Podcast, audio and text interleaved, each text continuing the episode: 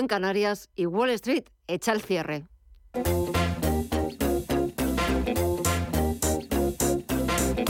Esto es Visión Global con Gema González.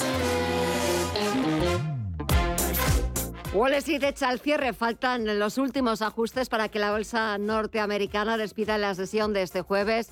Y lo va a hacer con números rojos y es que siguen las caídas, sigue el pesimismo, las dudas, la volatilidad tras las declaraciones del presidente de la Reserva Federal, Jerome Powell, en un tono que el mercado no esperaba tan hawkish, porque si bien es cierto que la Reserva Federal anticipó que los tipos no subirían en diciembre al mismo ritmo que lo han venido haciendo hasta ahora, con subidas de 75 puntos básicos, también es verdad que Powell señaló que los tipos podrían seguir subiendo por encima del 4,5% que habían previsto en septiembre y permanecer así durante más tiempo. Y ahí viene lo importante, ahí viene donde empezó a torcerse todo, porque ese no era el escenario principal que descontaban los índices. Ya lo dijo Powell. La cuestión no es si los intereses van a subir 75 o 50 puntos básicos en la próxima reunión, sino hasta dónde pueden seguir subiendo y cuánto tiempo. Por lo tanto, después del rally alcista que hemos visto desde mediados de octubre, provocado por la esperanza de que el Banco Central estadounidense fuera menos agresivo a partir de diciembre, las bolsas vuelven a sufrir y probablemente lo van a seguir haciendo hasta que los datos de inflación se moderen de forma importante o hasta que el mercado laboral ofrezca señales de una desaceleración significativa. Por cierto, mañana atentos al informe de empleo de octubre en Estados Unidos, que será determinante para el final de la semana. Echamos un vistazo a las pantallas. Dow Jones de Industriales despide la sesión en los 31.999 puntos, baja un 0,46%. El SP500 retrocede algo más del 1% a los 3.720 puntos y el Nasdaq Composite abajo un 1,73% en los 10.342 puntos. La rentabilidad del Treasury americano sigue subiendo un 1,8%, está repuntando ahora en el 4,13% y el índice VIX de volatilidad, sin embargo, sigue bajando un 2,59%, está ya en los 25,19 puntos. Echamos un vistazo también al resto de bolsas latinoamericanas a ver si ha habido cambios en esta última hora. Cuéntanos, Mirella. Continúan las bolsas LATAM en los mismos niveles. El Merval de Argentina avanza un 0,8%. El Bovespa en Brasil en los 117.041 puntos repunta un 0,1%. En negativo el IPSA chileno que cae un 0,28% y el IPC mexicano que también pierde un 1,24% hasta los 50.235 puntos. Si miramos al mercado de visas y materias primas, aquí también seguimos viendo todo igual, Estefanía Muniz. Sí, eh, se mantienen esas caídas tanto en el mercado de las divisas como en las materias primas. Si bien empezamos por el mercado de las divisas, vemos cómo el euro se debilita en su cruce con el dólar. Lo vemos perder un 0,67% en los 0,97 dólares, mientras que la libra, siguiendo esa misma tendencia, cae casi un 2% en los 1,11 dólares. En las materias primas, el petróleo también lo vemos en un tono bastante rojo. El petróleo, el barril de Bren, está ahora mismo recortando un 1,6 en los 94,58 dólares y 88,08 vemos el West Texas con una rebaja del 2,16%. El oro, por su parte, pierde un 1 porcentual en los 1.633 dólares la onza. Y en las criptomonedas, ¿cómo avanza? Mire ya. Pues vemos que el Bitcoin, la principal moneda virtual sigue en negativo, retrocede un 0,14% hasta los 20.235 puntos, pero el Ethereum eh, se ha dado la vuelta, avanza un 0,2 hasta los 1.541 dólares. El Ripple también avanza casi un 1%, Dogecoin sigue en negativo, cae un 2,62%, Cardano también se ha dado la vuelta, avanza un 1,17% y Solana con un repunte superior al 1%, eh, cotiza en los 31,25 dólares.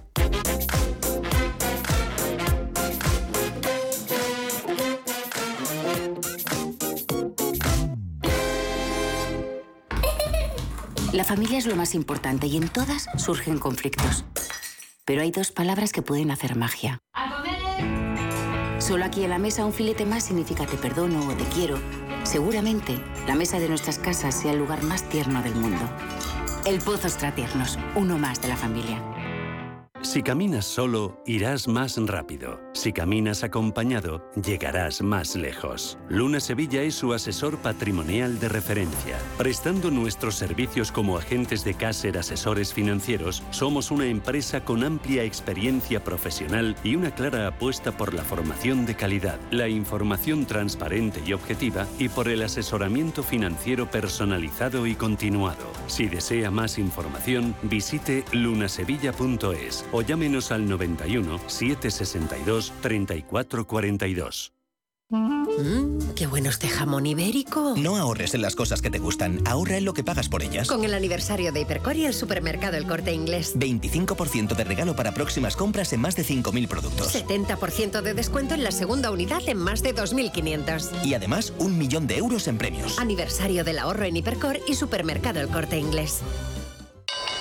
¿Te interesa la bolsa? Compra y vende acciones o ETF sin comisiones hasta 100.000 euros al mes. ¿Has oído bien? Sin comisiones. Más de 550.000 clientes ya confían en XTB. Abre tu cuenta totalmente online.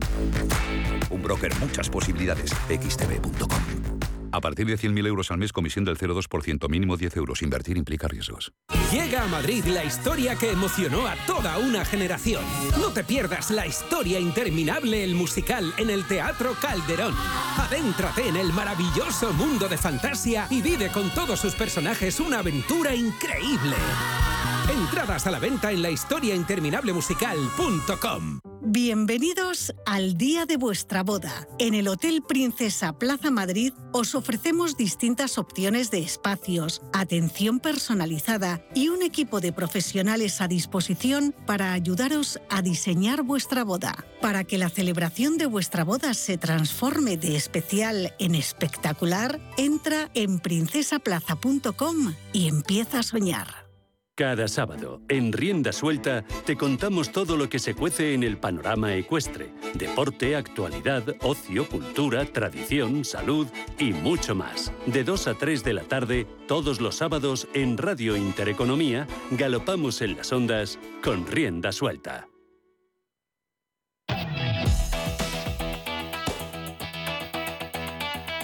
En Visión Global, After Work.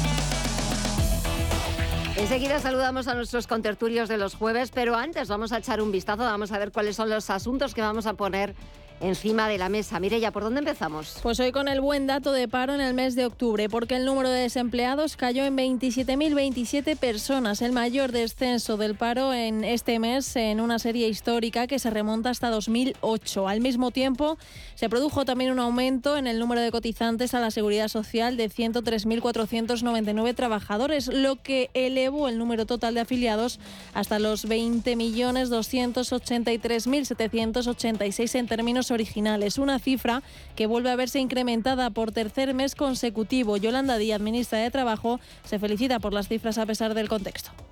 Estamos en la tasa de paro más baja eh, de las medias de nuestro país, a pesar de que estamos golpeados no solo por la crisis de la pandemia, sino también ahora mismo por la guerra de Ucrania. Por tanto, eh, insisto, eh, el rigor debe de aplicarse la evidencia científica.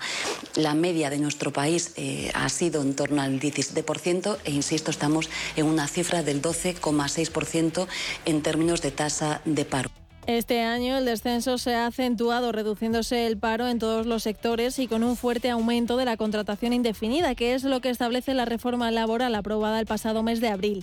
Los contratos fijos discontinuos son una modalidad ya presente en la legislación antes de la reforma laboral, pero que con el nuevo marco en vigor desde el pasado mes de abril han cobrado gran protagonismo, algo que ha dicho Juan Bravo, vicesecretario de Economía del PP, hay que vigilar con mucha atención de que esa figura de los fijos discontinuos de alguna manera está maquillando estos resultados. ¿no? Entonces, bueno, como le digo, todo lo que sea generación de empleo creo que es positivo para todos, pero cuidado con esa alegría en cuanto a las manifestaciones porque tenemos muy recientes los datos de julio y agosto y esto quizá venga encuadrado en ese conjunto de julio, agosto y septiembre y lo que tenemos claro, perdón, de octubre, lo que tenemos claro sin duda es que lo que se ha producido es una ralentización del crecimiento en cuanto a la generación de empleo. Dato también hoy del paro de la eurozona. La tasa de desempleo de los 27 cayó una décima en septiembre con respecto a agosto y se situó en el 6,6%, mínimo histórico de la estadística, ocho décimas por debajo del nivel previo a la pandemia. Y por otro lado, hoy desde el Partido Popular, su líder Alberto Núñez Feijóo ha lanzado dos propuestas para ayudar a las familias ante la subida de las hipotecas.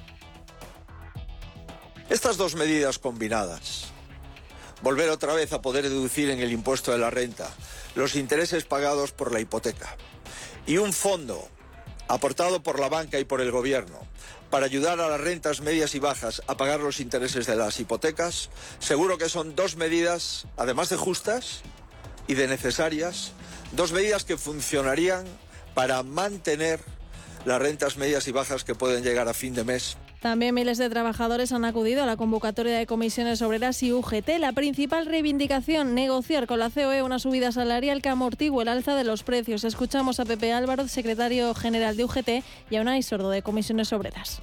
Por eso hoy hemos querido hacer este punto de inflexión en un proceso de movilizaciones que dura desde hace meses y que va a continuar si la patronal no se sienta a negociar los convenios colectivos para poder conseguir mejoras laborales que nos permitan mantener el poder adquisitivo. Reivindicando el éxito de una movilización histórica para el movimiento sindical español, son decenas de miles de compañeras y de compañeros, de trabajadores que han venido de toda España bajo un eslogan muy claro, o hay una mejora de los salarios o la conflictividad laboral en nuestro país va a aumentar de forma exponencial a lo largo del próximo año. Y nos vamos fuera de España porque el BCE advierte contra el impuesto a la banca que pretende poner en marcha el gobierno de Pedro Sánchez para recaudar 3.000 millones de euros en 2022 y 2023. Y es que el BCE ve inconsistencias en este nuevo tributo hasta el punto de que insta al Ejecutivo a frenar su tramitación hasta analizar mejor los efectos contraproducentes. En este sentido, la institución bancaria alerta de que el impuesto pondría en riesgo la concesión de crédito podría distorsionar la competencia y además señala que los bancos deberían trasladarlo a los clientes. Y acabamos con el Banco de Inglaterra que sube los tipos al 3% para contener la inflación, situándolos en el nivel más alto desde 2008 y es la octava consecutiva. El gobernador del Banco de Inglaterra ha dicho que no pueden hacer promesas sobre los futuros tipos de interés, pero que basándose en su posición actual creen que los tipos tendrán que subir menos de lo que se descuenta actualmente en los mercados financieros, algo importante porque significa que las tasas de las nuevas hipotecas a plazo fijo no deberían aumentar como lo han hecho. Gracias, Mirella. Muchos asuntos encima de la mesa y sobre todo con protagonistas importantes, aparte de los datos macroeconómicos, dato del paro, esa advertencia del Banco Central Europeo sobre el impuesto a la banca, reunión ayer miércoles de la Reserva Federal, hoy del Banco de Inglaterra. Muchos asuntos y no sé muy bien por dónde empezar, pero lo primero, saludar a nuestros contertulios. Íñigo Petit, CEO de Global, buenas noches. Muy buenas noches, Gemma, ¿qué tal estás? Bien, ¿y tú qué tal estás? ¿Qué tal la semana? Pues pues muy bien, la verdad es que esta semana tiene las particularidades de estos puentes en mitad de en mitad de en mitad de la misma que siempre hacen que sean un poco más llevaderas, un poco distintas, sí, más llevaderas, más relajadas. A veces tienen su parte mala porque todo se concentra en un día menos, pero pero bueno, en general ha sido una semana bastante tranquila. Eh, y bueno, y esperando a que llegue de verdad pues el invierno o el otoño, a ver si a ver si lo conseguimos, a ver si llega definitivamente, porque de momento la verdad es que Vaya temperatura. Sí, sí. Eh, Guillermo Santos, socio director de Capital, muy buenas noches a ti también. Hola, Gema, muy buenas, ¿qué tal? ¿Allí en Londres eh, ya ha llegado el invierno o tampoco? Sí, sí, sí. Bueno, un otoño, un otoño invernal, ¿eh? mucha lluvia. Ahora fuera hace 7 grados, 6 y y se hace de noche muy, muy, muy pronto. Sí, eso Pero se bueno, aquí también. digamos que, claro, claro, el cambio de hora este Mm. estupendo al que nos someten, y, pero en fin, eh, se, vi- se vive bien también aquí. Sí. Bueno, a ver, eh, Íñigo, ¿por dónde empezamos?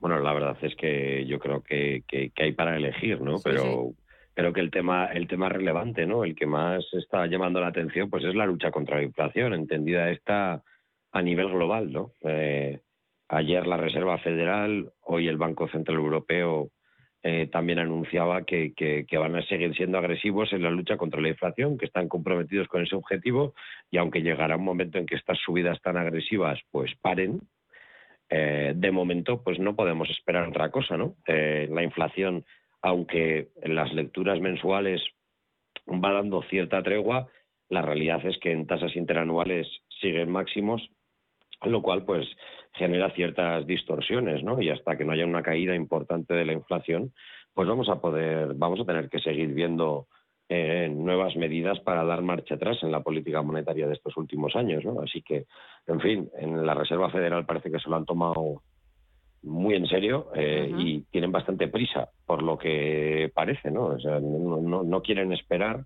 a, a, que sucedan, a que el mercado pueda digerir la última subida de tipos y ya están con otra igual y me temo que veremos todavía otra más, tal y como anticipaban, ¿no?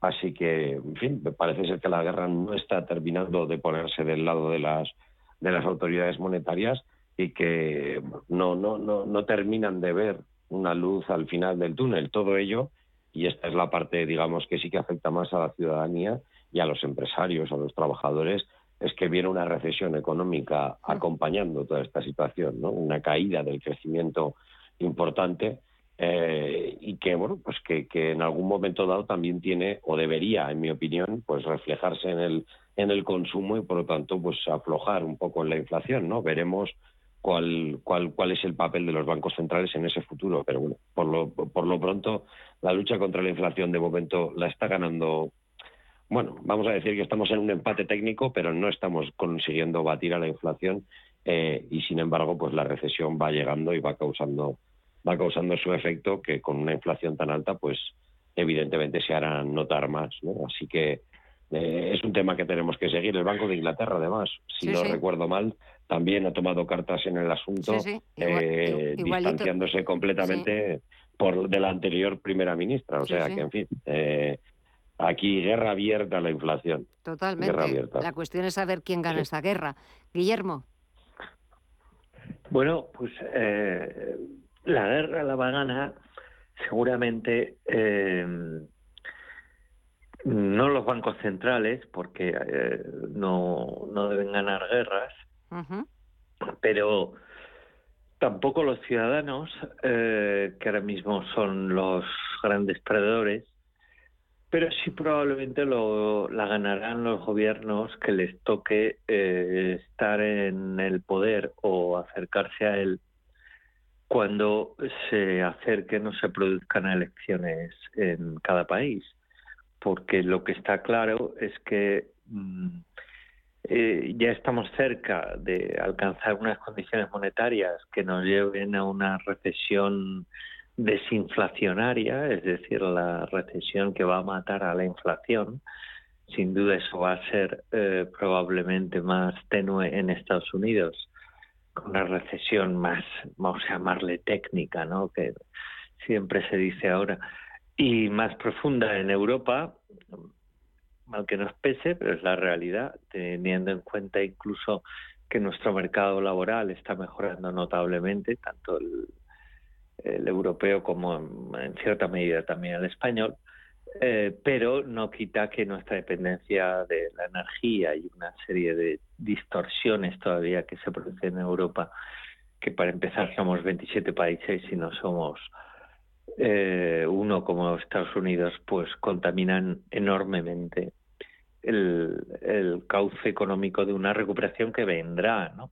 ya digo, vendrá y el ganador será el, gobierno. En España tenemos una circunstancia muy especial, que es que quizá eh, esa recuperación que, se, que, comportará una bajada de tipos de interés porque el ciclo eh, cambiará, girará, pivotará, como ahora gusta tanto también la gente de utilizar esa palabra a Estados Unidos, que no ha pivotado en nada, pero bueno, eh, pues, pues buscará otra vez recuperar el ciclo de crecimiento, porque los ciclos por mucho que hace unos cuantos años se decía que no existían, por supuesto que siguen existiendo, y ahora estamos en un ciclo que es bajista de la economía, eh, especialmente en los países occidentales desarrollados, y que nos conduce a una recesión mayor o menor, de la cual mm, se saldrá. Lo que pasa que en Europa las vamos a pasar bastante más canutas que las van a pasar en Estados Unidos. eh, Íñigo. Sí, la verdad es que eso hay una cuestión aquí que, preocupa especialmente por lo, como decía Guillermo, por lo cerca que nos toca, ¿no? Es evidente que, que ya no es la falta de, vamos, eh, no es la falta de, digamos, de cohesión como país en Europa, sino que hay unas economías tan sumamente dispares, con unas dependencias tan sumamente dispares, que evidentemente toda esta situación no está afectando eh, por igual a todo el mundo. Estados Unidos siempre juega con, con cierta ventaja, pero también hay que ver cómo le afecta una caída fuerte del consumo, que como sabemos es el principal eh, vamos a decir, elemento dinamizador ¿no? de esa economía, el principal generador de crecimiento. Por lo tanto, vamos a ver también qué consecuencias tiene eso. En Europa, desde luego, la situación se puede agravar mucho. O sea, es decir, ya hay países que tienen problemas importantes generando déficits grandes, niveles de endeudamiento muy altos y todo esto, pues sin duda alguna, eh, no va a su favor. Es decir, tenemos que ahora las deudas van a costar más dinero pagarlas, eh, va a suponer más esfuerzo y por lo tanto pues eh, probablemente haya que, recortar de otros sitios para mantener una cierta estabilidad presupuestaria, aunque quizá esto es demasiado pedir en esta Europa tan tan politizada, Gema, en la que, mm. que también los presupuestos forman parte de la carrera política y, bueno, una parte troncal de la carrera política. Y la verdad, eh, me da cierto me da preocupación cómo puedan reaccionar los, diferentes países de Europa ante una recesión, pues como decía Guillermo, desinflacionaria, que está muy bien, el concepto creo que se entiende muy bien, pero que, eh, en fin, puede ser incluso positiva si no se alarga demasiado en el tiempo. El problema en Europa es que tenemos que ser capaces de generar otra vez ese crecimiento eh, después de que todo esto haya pasado, ¿no? Y es ahí donde claramente Estados Unidos nos lleva ventaja. Esperemos que las políticas monetarias pues sean capaces de, ajustarse para que toda esta vuelta atrás no, no termine de, como decirlo, de cortar ¿no? la, motivación que tenían. En fin, muchas empresas vemos que esto está afectando también al sector financiero, a la financiación, etcétera. Y bueno, lo que es importante es que seamos capaces de seguir generando actividad económica, empleos, etcétera, y todo ello nos va a ayudar a, salir de esta recesión. Veremos si, si, los peores augurios tanto del FMI y de otros organismos no se cumplen y que esta política monetaria, pues, pues bueno, eh, cumpla su objetivo y, y, no, y no deje, digamos, muchas víctimas eh, por, el camino, ¿no? Eh, exacto, exacto, que consiga rebajar bien la inflación o al menos contenerla y, que no por ello la actividad económica se resienta más de lo que ya cabe prever, ¿no? Así que, en fin, es un momento complejo en el que la política monetaria tiene un grandísimo protagonismo y eso no, no siempre es no siempre es positivo. Ya estamos viendo los mercados con vaivenes y estoy seguro de que habrá más en los próximos meses, Gemma. Es un momento complejo para la economía global. Un momento muy complicado y tampoco estamos viendo, ya no solamente desde el punto de vista de los bancos centrales, no sé qué opináis, pero desde el punto de vista pues de, del resto de, gobiernos que no hay como lo que hemos dicho muchas veces, no hay como una voz común o no hay como un liderazgo claro que sepa un poco pues tomar las riendas del asunto y, y Sé que es difícil tomarlas o saber qué medidas hay que tomar, pero es cierto que la inflación sigue absolutamente desbocada. Quizás hay que dar más tiempo a que todas estas medidas de los bancos centrales vayan surtiendo efectos, sean efectivas, pero claro, a cambio de cargarnos la economía, Guillermo. Sí, bueno, el, equilibrio es imposible en, tanto en Estados Unidos como en Europa. En Europa es muchísimo más complicado porque Europa el Banco Central Europeo, no nos olvidemos, tiene que jugar una baza que es pues eh, la lucha contra la inflación, primer mandato en sus estatutos, pero luego eh, el Banco Central Europeo es plenamente consciente, acordémonos de Mario Draghi, eh, al cual su, su mandato está demostrando una altura mm, más que elevada visto el, el mandato para mí muy flojo de, de Lagarde, eh, pues mm, claro, tiene que mantener eh, la montaña de deuda que nos rodea en Europa sin que haya especiales tensiones. Porque para tensiones, acordémonos de Grecia, ¿no? Hace ahora 12 años, un poco más. Eh, Grecia, un país enano, ¿eh? y con una peso de deuda, pues relativamente eh, casi, si me apuré, ridículo.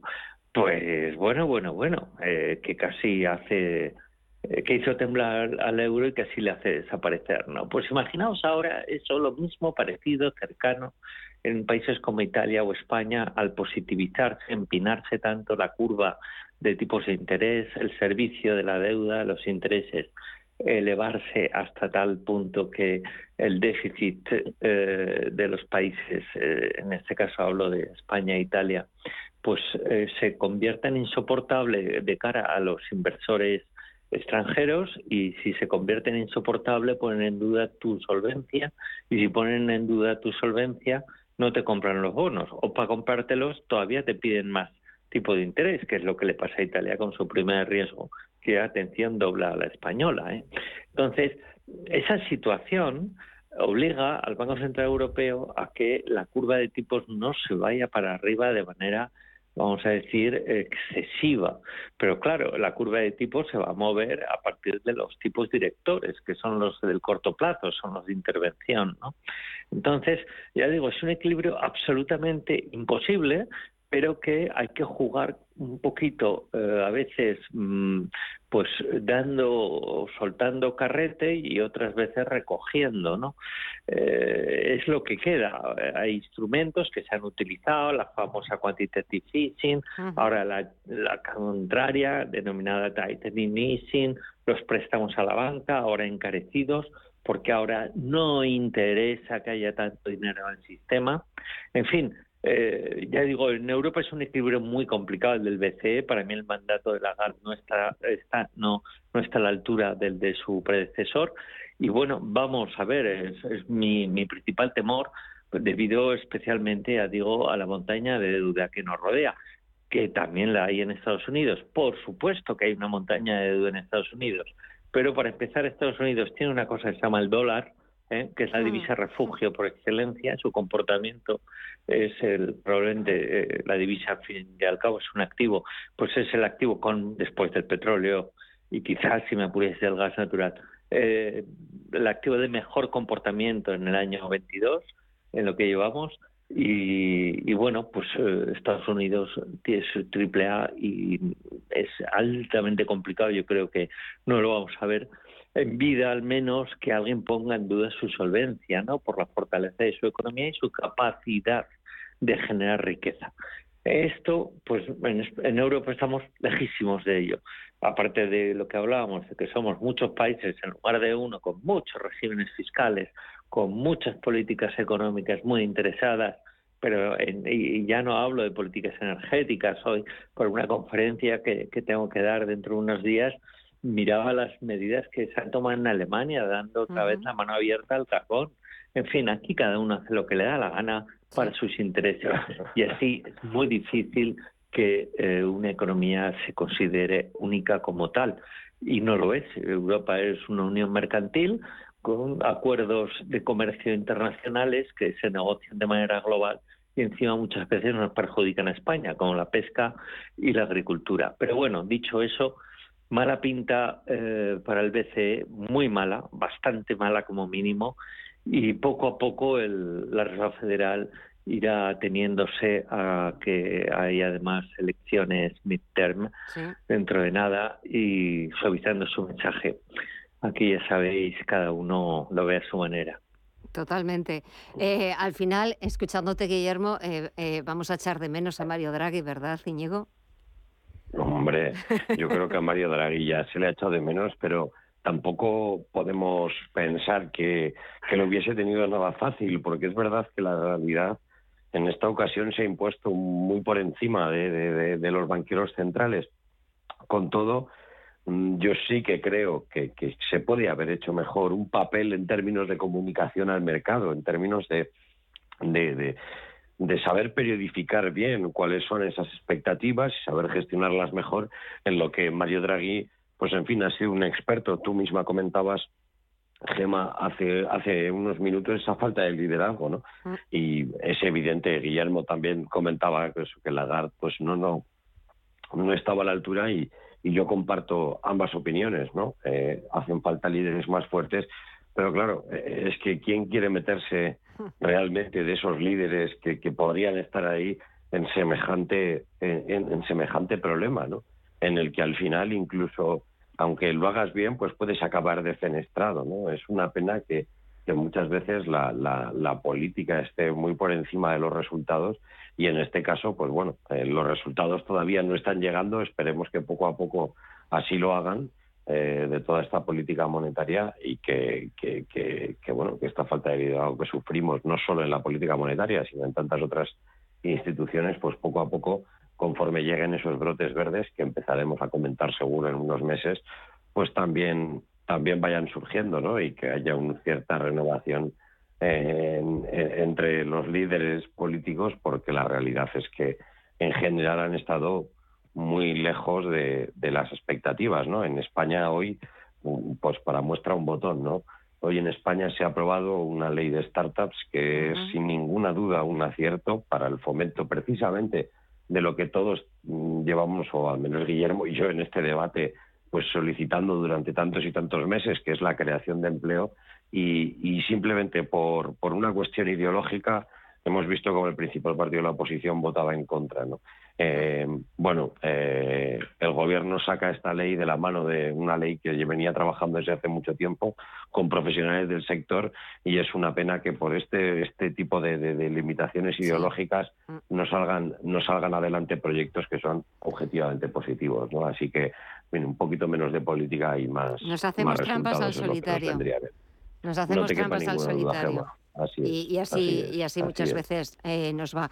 Eh, nada, me quedan cuatro minutos, pero sí que quería que me comentarais esa advertencia del Banco Central Europeo en un dictamen que ha hecho público hoy que firmaba la propia Christine Lagarde sobre ese impuesto a la banca que pretende poner en marcha el gobierno. Guillermo. No sé si nos van a hacer mucho caso o no. Dime. Es absolutamente razonable eh, lo que lo que dicen desde Europa desde el momento en que tú no puedes, no debes, sí que puedes, tienes el poder y mientras eh, tengas la vía del Real Decreto haces lo que te da la gana, pero no debes eh, crear una inseguridad jurídica poniendo eh, impuestos sin una base razonable, sin un derecho comparado en otras zonas de Europa, ya digo, pues fijaos, la desunión, vamos, bueno, es absoluta, ¿no? Eh, y además, eh, para castigar a un sector que teóricamente pues ahora va a ganar mucho dinero y se supone que los tipos de interés le favorecen tal, le favorecen a algunos bancos más, a otros menos y a otros no tanto. Eh, todo esto es muy relativo. Para empezar, además, hay un elemento que la subida de tipos de interés eh, normalmente crea problemas a la gente para devolver los préstamos a determinadas empresas, a determinados particulares, crea mora y la mora es mala para la cuenta de los bancos, hay que provisionar, en fin. Quiero decir que es que no hay por dónde cogerlo, no hay por dónde cogerlo. Entonces, eh, hay una cosa que decía hoy el Banco Central, era lo de que se va a repercutir a, a los particulares, que aquí les, nos echamos las manos en la cabeza, fíjate, la banca, el demonio con, con cuernos y rabo que le va tal. Pero, pero, ¿qué son los bancos? Los bancos son empresas privadas que se crean y encima cotizadas, la mayoría de ellos, eh, que se crean para ganar dinero. ¿eh? Son necesarios en la economía, como son las distribuidoras de electricidad y como son las distribuidoras de, de, alimentos y de, y de textil. Entonces, no hay que demonizar, hay simplemente que gestionar y no hay que castigar a ningún sector por muy bien que quede ese castigo de cara a tu socio de gobierno, que es de lo que estamos hablando. Mm, exactamente, que es de lo que estamos hablando, Íñigo. Sí, al final la realidad es que es verdad que, que se trata de una medida que lleva ya tiempo encima de la mesa, que se ha comentado por activa y por pasiva y que, bueno, que la realidad es, es como comenta Guillermo, ¿no? Otro otro ejemplo de, que, la política, pues bueno, eh, más allá de que podamos ver ahora muchos titulares un poco grandilocuentes, la realidad es que es un tema que tiene cierto tecnicismo, que es complejo y que es difícil de explicar a la ciudadanía y que es muy fácil eh, utilizar para, para confundir, ¿no? Así que eh, lo importante es entender que el sistema financiero, como dice Guillermo, es clave, que además con esta subida de tipos se arriesgan a sufrir determinados fenómenos, pues bueno, que hacía mucho tiempo que no que no sufren y que por lo tanto también, pues en vías de esa solvencia hay que seguir eh, tomando medidas, ¿no? Esperemos que, bueno que la política no nos arruine eh, otra vez este tipo de medidas, aunque a nadie le gusta eh, pagar más o tener más tasas, como han dicho a la hora de, decirlo, de trasladarlo a los particulares. La realidad es que hay que entender muy bien qué es lo que se está haciendo para, para en fin, para poder explicarlo a la ciudadanía sin que sin que le den la vuelta a la tortilla al tema, ¿no? Así que, en fin, esperemos que todas estas medidas favorezcan lo que llevamos comentando todo el debate, la actividad económica y que parte de ello, por supuesto, es la actividad financiera. Los bancos tienen que dar préstamos, créditos y todo eso traducirse en actividad económica. No nos olvidemos. Así que suscribo el mensaje de Guillermo para terminar de no demonizar a la banca ni a la banca ni, ni tampoco a ningún otro sector, porque eh, también, eh, sí, sí, aquí puestos a demonizar ya, vamos, eh, no queda nadie libre. Señores, muchísimas gracias, como siempre, por estos minutos escuchándoos, eh, aprendiendo muchísimo eh, de los comentarios y de vuestras opiniones. Guillermo Santos, Íñigo Petit, que disfrutáis del fin de semana. Parece que ya empieza a venir un poquito más ese invierno. Cuidaros mucho y hasta el próximo jueves. Un fuerte abrazo a los dos y gracias. igualmente, cuidados. Un fuerte abrazo. Buen fin de semana.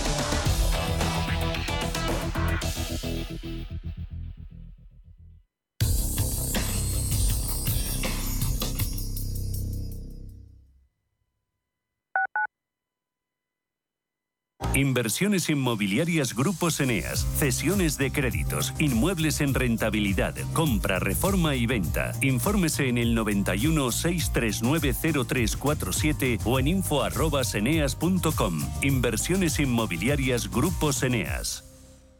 Si eres emprendedor, profesional o empresario y quieres estar al día en los temas que afectan a tu empresa, Cultura Emprende es tu programa. De la mano de Alejandra Rompedrique, Víctor Delgado y Ángel Calvo Mañas, conocerás las experiencias de otros empresarios y estarás al día en marketing, formación, tecnología, fiscalidad, eventos y más. Los viernes de 7 a 8 de la tarde en Radio Intereconomía.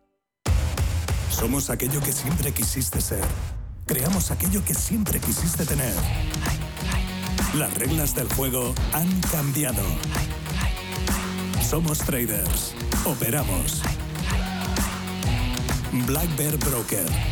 El broker de los traders. Hasta que conocí Renta Garantizada, más que tener una casa para alquilar tenía una preocupación cada mes. Pero ellos encontraron el mejor inquilino, se ocupan de todas las gestiones y me garantizan el cobro de la renta cada mes, pase lo que pase. Alquila tu casa con todas las garantías. Infórmate en el 910 1095 o en rentagarantizada.es. Escápate de Madrid y ven al restaurante El Torreón en la cima del Monte del Pardo. Las mejores carnes y pescados desde 40 euros, vino incluido. Carne picaña brasileña y lomo de buey auténticos. Disfruta de los mejores platos de cuchara y de paella con langosta y de grandes vinos y licores en sus siete amplísimos salones y terrazas. Cocina abierta de 11 de la mañana a 1 de la madrugada ininterrumpidamente. Parque infantil, gran parking, restaurante El Torreón. Naturaleza a 10 minutos de Madrid. Reservas en restauranteeltorreón.com. Radio Intereconomía, la radio que dobla su interés.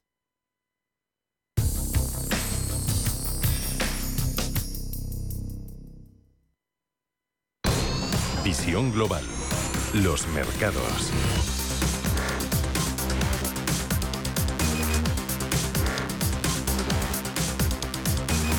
Bontobel Asset Management patrocina este espacio. Y de vuelta a las principales bolsas europeas, el IBEX 35 se ha colocado este jueves a la cola de Europa, Mirella, perdiendo los 7.900 puntos y se aleja de los 8.000 que había estado rozando estos días. Hoy el selectivo español se ha dejado un 1,25% y ha terminado la sesión en los 7.868 puntos. A la espera de los resultados de mañana, valores sensibles a las subidas de tipos se han colocado entre los más penalizados de la jornada de hoy en el IBEX. Telnex ha cedido un 3,64% y Solaria un 0,76%, que no ha logrado reponerse de las fuertes caídas de ayer. Las empresas ligadas al sector inmobiliario, como las Ocimis, como Colonial, que ha retrocedido un 2,43%, y Merlin Properties, con una pérdida del 2,71%, también han destacado en las caídas. Y la peor del selectivo ha sido Robi, con un retroceso del 5,46%. Entre los valores en positivo figuran Indra, con un repunte del 1,37%, que ha anunciado un beneficio en los primeros nueve meses del año de 115,7 millones de euros, y la aseguradora Mafre, que ha sumado un 1,09%. Sabadell, con una alza del 0,57%, ha sido el único banco en cerrar en positivo y la mejor ha sido Repsol, que ha sumado un 1,45%. Por último, el interés del bono español a 10 años sube por encima del 3,3%. Y para mañana, el último día de la semana, la agenda que nos trae Estefanía. Pues la semana se cierra en España con la publicación de los índices de producción industrial de septiembre en una jornada en la que empresas como Telefónica, Amadeus, Prosegur y Logista presentan sus resultados trimestrales. Además, en la eurozona se conocen los datos finales del PMI Servicios y PMI compuesto de octubre y los índices de precios de producción de septiembre. En Estados Unidos, la principal referencia es la tasa de desempleo de octubre. Bontobel Asset Management ha patrocinado este espacio.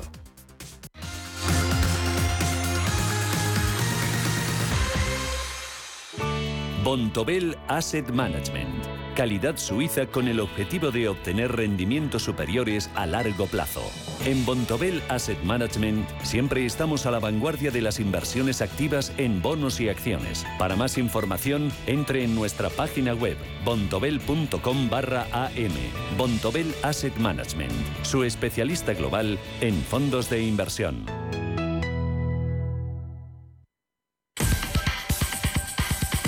En Visión Global, las noticias empresariales. La familia Rubiralta paga 2.000 millones por la americana Inmocur para integrarla en Werfren. La firma financiará la operación prácticamente en su totalidad, únicamente asumiendo una pequeña parte con recursos propios, según fuentes de la empresa. Werfen financiará la adquisición a través de deuda bancaria en un crédito coordinado por BNP Paribas, en el que también participan BBVA, CaixaBank y HSBC. La compañía prácticamente no tenía pasivo, por lo que este será su principal endeudamiento. Por otro lado, Celnex pagará un nuevo dividendo de 23,61 millones. El Consejo de Administración de Celnex ha aprobado el pago de un dividendo de 0,03518 euros por acción en un hecho relevante remitido a la CNMV.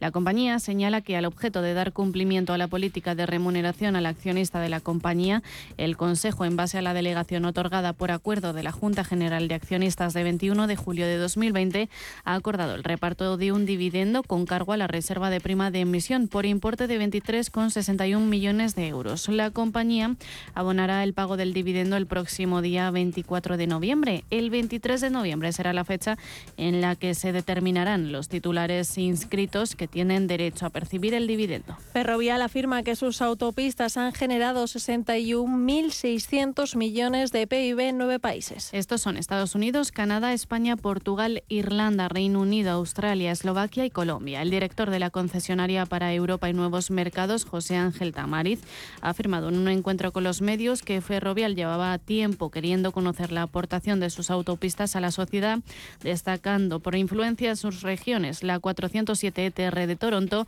y las carreteras de peaje dinámico en Texas, Carolina del Norte y Virginia. La inversión gestionada suma 23.800 millones de euros, con lo que estas infraestructuras han generado 334.000 empleos en sus áreas de operación y 15.000 millones en ingresos salariales. Y el pozo flexiterráneo Meat and Veggie Burgers, elegido mejor producto en los premios internacionales Gamma Innovation Awards 2022. El Pozo Flexiterráneo es la primera marca cuyos productos se elaboran al 50% de carne y vegetales y una de las últimas innovaciones lanzadas por la compañía. Los premios Gamma Innovation Awards reconocen productos y soluciones de alimentación de gran innovación que se encuentran en el sector. En esta edición, un panel internacional de profesionales y expertos han seleccionado un total de 80 productos finalistas distribuidos en 10 categorías de las principales marcas del mercado. El acto de entrega de premios congregó a más de 250 delegados del sector de la alimentación y bebidas de diferentes países.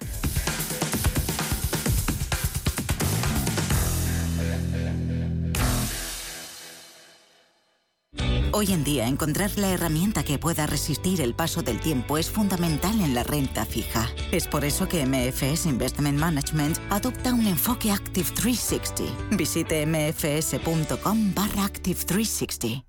¿Es usted un perjudicado por la debacle del Banco Popular? Sepa que la vía civil está bloqueada tras la sentencia del Tribunal de Justicia Europeo. En Durán y Durán Abogados tenemos una alternativa a través de la vía penal. Si es usted un afectado y desea seguir luchando por la recuperación de su inversión, llámenos al 983 30 20 o entre en duranyduránabogados.com. Le ayudaremos. Valladolid es la capital de la tapa. Del 8 al 13 de noviembre prueban sus barras las creaciones del concurso nacional y en el Campeonato Mundial de Tapas. Además, el 12 y 13 de noviembre podrás degustar las cuatro ganadoras y dos bebidas de la cúpula del milenio por tan solo 15 euros. Valladolid se disfruta bocados. Más información en info.valladolid.es y en la app Tapas VLL. No te pierdas este sábado gratis con el periódico Expansión, la revista Fuera de Serie. Más de 160 páginas para disfrutar con las últimas tendencias del mundo del lujo. Con lo último en viajes, moda, motor, gastronomía, ocio, vinos, relojes y tecnología. La revista Fuera de Serie. Este sábado gratis con el periódico Expansión.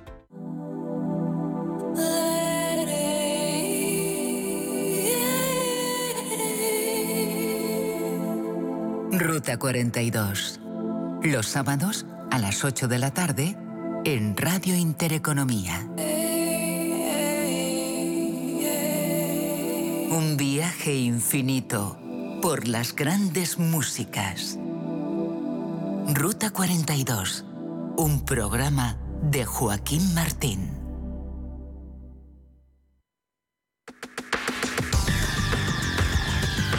El análisis del día con visión global.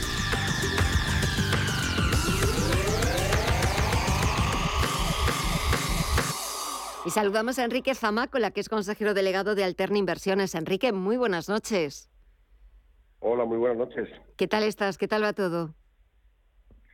Muy bien, bueno, pues eh, viendo un poco cómo están desarrollando los mercados, que la verdad que, que, nos ha sorprendido, a mí por lo menos me ha sorprendido un poquito la FED. Sí, a ti y yo creo que a muchísima, muchísima gente más, porque es cierto que ayer como nada, en 30 minutos, poquito más que fue de la decisión de la Reserva Federal, cumplía el guion previsto, parecía que no se salía de ese guion. Comenzar a hablar el presidente de la Reserva Federal a partir de las siete y media de la tarde, hora española, y cambiar por completo el panorama. Sí, efectivamente, yo creo que, bueno, la decisión de la subida de 75 puntos básicos estaba más que descontada por el mercado. De hecho, los, los futuros ya estaban anticipando una seguridad al 100% esa subida. Lo que nos ha sorprendido es eh, tono de, oye, es muy pronto para decir que, que, que estamos parece que vamos a tener parada de subidas. Y, bueno, pues lo que sí que hemos visto es una FED francamente preocupada con la inflación, eh, un poco eh, bueno, diciendo que van a hacer lo que tengan para eh, Enrique, perdona, Enrique, perdona, es que se te está yendo la eh, se te está yendo la conversación. No sé si a lo mejor eh, ubicarte mejor en un sitio donde podamos tener mejor cobertura. A ver, es que no te estábamos escuchando. Ahora? mucho mejor. Sí, perdóname, es que no te estaba escuchando y, y, quería escucharte. A ver, perdona. No, pero perdón, lo que lo que estaba comentando es que quizá todos lo que estábamos esperando era un discurso, bueno, pues en el que dijeran que se empezaba a controlar la inflación, que veíamos eh, datos, eh, bueno, pues que, empezaba a ralentizarse la subida de inflación y que podrían darse algún alto de camino. Eh, al final lo que nos hemos encontrado ha sido con un discurso pues bastante diferente, ¿no? En el que decían la inflación sigue siendo muy preocupante, no tenemos ningún dato para ver que está pare y, bueno, nuestro principal foco va a seguir manteniéndose ahí y bueno, pues lo que estábamos diciendo que iban a ser eh, los, los tipos de llegada de, finales, bueno, pues pues pues eh, las curvas se han vuelto a ir para arriba y eso evidentemente ha tenido un impacto importantísimo en lo que son las bolsas, ¿no? Eh, vimos ayer caídas importantes en, en, los mercados americanos, especialmente en el Nasdaq, y hoy vemos un poco de continuidad. La verdad que después de un octubre que había sido eh, el mejor mes de octubre eh, desde hacía, desde los años 70, el mejor mes desde los años 70, desde 78, para recordar, pues vemos cómo eh, ahora volvemos a, templar gaitas. ¿no? Yo creo que hay que mantenerse muy preocupados. Vamos a ver el dato de inflación que sale la semana que viene, pero que, si ahí hubiera una sorpresa positiva, creo que podríamos volver a retomar la senda y estar un poco más tranquilos, pero de lo, que ha anticipado la FED no, no, no, nos hace prever un buen dato la semana que viene y, bueno, creo que, hay que estar preocupados. Eh, mañana sí que sale el dato de, de empleo, el informe oficial de empleo del mes de octubre en Estados Unidos, pero es verdad que de ahí eh, pueden eh, respirar tranquilos porque el mercado estadounidense, el mercado laboral, está lo suficientemente fuerte. No tanto así la economía, que de momento ayer también le preguntaron a Jerome Powell si veía una recesión. No quiso involucrarse mucho en la respuesta, no, no, tenía datos para poder decir si la economía estadounidense va a entrar en recesión, pero sí que es verdad que reconoció que cada vez, y sobre todo con ese endurecimiento monetario, la posibilidad de que haya un aterrizaje suave de la economía cada vez va siendo más difícil. Hoy repetíamos el mismo guion, Banco de Inglaterra, subidas también de 75 puntos básicos hasta el 3%, falta el Banco Central Europeo, que me da la sensación, Enrique, que tendrá que hacer lo mismo. Sí, vamos, ahora mismo lo que están descontando los mercados es también eh, subida eh, de 75 puntos básicos por parte del Banco Central. Y ahí a mí lo que me preocupa es la capacidad que pueda tener eh, el Banco Central para seguir el ritmo de, de, subida de tipos de interés de otros bancos. tenemos que, un poco pensar que a diferencia de, de, la crisis de 2012, 2007, 2012, lo que tenemos ahora mismo son unos estados terriblemente endeudados. Eh, estoy pensando principalmente en los países del sur de Europa y en los que, eh, bueno, pues además tenemos déficits estructurales muy complicados. Subidas de tipo de interés, pues evidentemente van a tener un efecto clarísimo sobre, sobre el coste de la deuda y sobre los déficits. Entonces, eh, bueno, como hemos comentado muchas veces, hemos perdido una, vez, una década mágica para aprovechar y hacer reformas estructurales. Eh, y ahora pues nos va a tocar las consecuencias. Lo que hay que ver es la capacidad que pueda tener el Banco Central Europeo para subir tipos de interés sin meter en riesgos eh, mayores a las economías del sur mm, de Europa. Y a partir de ahí, pues eh, nuevamente tiene un, difícil equilibrio. Yo creo que el Banco Central ahora mismo sí que le gustaría una capacidad para subir los tipos de interés bastante más fuerte de la que, de la que tienen. Van a tener que jugar mucho. Eh, me preocupa que pueda haber mm, nuevos eh, comentarios con riesgos sobre eh, la estructura del euro, como ya vimos en, en 2010, 2012, y que, que, que Draghi mm, consiguió salvar tan, tan brillantemente. ¿no? Creo que, que volvemos a estar en un momento crítico de la economía y creo que, hay que tener, eh, hay que estar muy atento a la evolución y que los bancos centrales que están teniendo un papel tan relevante en, cómo están funcionando las economías actualmente, pues eh, tienen un papel cada día más difícil. Lo cierto es que eh, da la sensación de que mm, la verdad es que la papeleta que tienen los bancos centrales no es nada fácil. intentar, mm, bueno, pues buscar ese equilibrio entre, eh, bueno, pues con sus políticas monetarias, frenar la inflación sin dañar al crecimiento, la verdad es que es una ecuación bastante difícil y da la sensación de que lo que buscan es, pues bueno, aunque sea dañando la economía con ese riesgo de recesión o de desaceleración, eh, intentar por todos los medios doblegar esa inflación que nos está costando muchísimo doblegarla. De momento parece que las medidas em, no están siendo lo efectivas que deberían ser. Quizás es que hay que darle un poquito más em, de tiempo. Y mm, también quería preguntarte, Enrique, no sé qué te parece ese eh, dictamen que hoy ha lanzado el Banco Central Europeo sobre el impuesto a la banca que pretende poner en marcha el gobierno español. Ha instado incluso al Ejecutivo a que no siga adelante con su tramitación hasta no ver eh, todas las posibles contraindicaciones que pueda tener ese impuesto que, claro, al final la banca acabaría trasladándolo a los clientes. No sé qué opinas. Bueno, yo yendo un poquito atrás a lo que comentabas de, lo que está costando para la inflación, es que hay, que hay que destacar que el problema que tenemos en la inflación no, es no viene generada por, un exceso de demanda, viene generada por una presión en la oferta. El Banco Central, los bancos centrales solamente pueden actuar sobre la demanda, que es lo que hace subiendo los tipos de interés. Entonces, eh, esto está siendo, por eso va a ser muy complicado para, para esta, eh, esta ola inflacionista tan importante que tenemos. Con lo que comentas respecto al impuesto a los bancos, no, es que es un disparate desde, desde el mm. primer momento. A mí, eh, esto de no vamos a poner un impuesto a los bancos, pero no los clientes se van a quedar igual, bueno, pues es, es, absolutamente disparatado. Desde, desde, el primer momento, desde su nacimiento, lo, único que ha hecho es, eh, desde Europa les han dicho, oye, mm, esto es un disparate. Era disparatado en su nacimiento como era disparatada la tasa Tobin, exactamente igual, eh, no, no es, es, es, un impuesto a los bancos, es mentira a los bancos, pues que es que además, eh, si los bancos estuvieran eh, en una situación bollante, y, mm, bueno, pues, pues, pues, podríamos hablarlo, pero los bancos no podemos olvidarnos que al final son un mecanismo fundamental en la transmisión de todas las políticas económicas de los gobiernos. Y además son fundamentales para el sistema económico. Todo aquello que dañemos a los bancos, al final lo van a pagar los usuarios, lo van a pagar los clientes. Por más que mm, desde un punto de vista populista digamos, no, vamos a poner un impuesto a los ricos. Bueno, pues, pues es, es, francamente es, eh, es, es, es un error de concepto que no entiendo muy bien cómo, eh, cómo seguimos con, con, estas cosas de primero de carrera, pero, pero es donde estamos. Eh, estamos viendo puestos a las eléctricas, a los bancos, a las...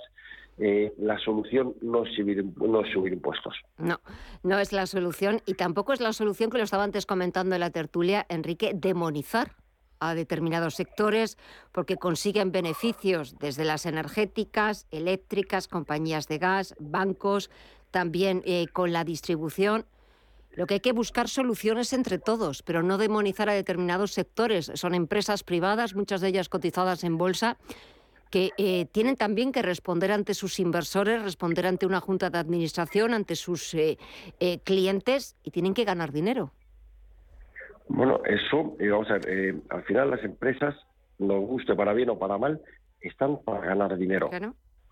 Después, además, son un mecanismo absolutamente fundamental en la economía. Hoy en día no podemos imaginar una economía que no dependa o que no tenga una empresa privada que al final lo que busca es beneficios. No podemos imaginarnos una economía de ese nivel. Eh, todo lo que sea, además, eh, hay que recordar que la economía está terriblemente globalizada. Banco Santander no es español y Verdrola no es español, son globales son bancos que sus accionistas son globales. Eh, al final, si no demostramos tener una seguridad jurídica, que es el gran activo que tenemos en Europa, tener seguridad jurídica, si lo que estamos es un día, nos levantamos por la mañana y tenemos una idea y ponemos un impuesto y al día siguiente tenemos otra y cambiamos, mm. es terrorífico porque para los inversores es muy difícil hacerse los números. ¿Qué ventaja tenemos en Europa? Bueno, pues que podemos ver un, escenario, hacernos un plan a 10 años, a 15 años, a 20 años o a 30 años, porque sabemos que las reglas del juego no se cambian. En el momento que estemos cambiando las reglas del juego, los inversores van a decidir invertir en otros países, van a decidir invertir en otras compañías. Y eso nos va a causar los problemas económicos terroríficos, porque los inversores hoy en día son absolutamente globales. Exacto, y lo que buscan es seguridad jurídica, conseguir rentabilidad, y si no se la ofrece España, pues se la ofrecerá otro país, y es una oportunidad. Hablabas antes de una década perdida, pero eh, estamos dejando pasar muchas oportunidades, aparte de, décadas, y es algo que vamos a acabar pagando, nos guste o no. Enrique Zamácola, consejero delegado de Alterna Inversiones, me ha encantado volver a charlar contigo. Que pases muy buena noche, muchísimas gracias como siempre, y hasta pronto. Un fuerte abrazo. Muy buenas noches y muchas gracias a todos. Gracias a ti. Adiós.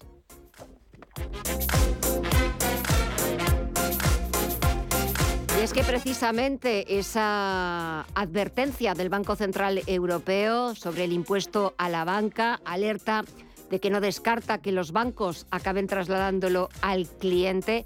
Esa advertencia es la que está copando los titulares de la prensa económica nacional. Eh, no hemos conocido todavía reacciones por parte del Gobierno, del Ministerio de Economía, sobre ese dictamen firmado por la propia eh, directora gerente del Banco Central Europeo, de Christine Lagarde. Eh, ahora echamos un vistazo a las últimas noticias que nos va a traer enseguida Estefanía Muniz, con un Wall Street cerrado con números rojos. Sigue todavía la resaca tras la decisión de la Reserva Federal. Y nosotros despedirnos, darles las gracias como siempre por acompañarnos un día más. Mañana volvemos con más propuestas culturales para que ustedes disfruten del fin de semana. Pero será mañana viernes a partir de las 8 de la tarde, las 7 en Canarias. Hasta entonces, gracias y hasta mañana.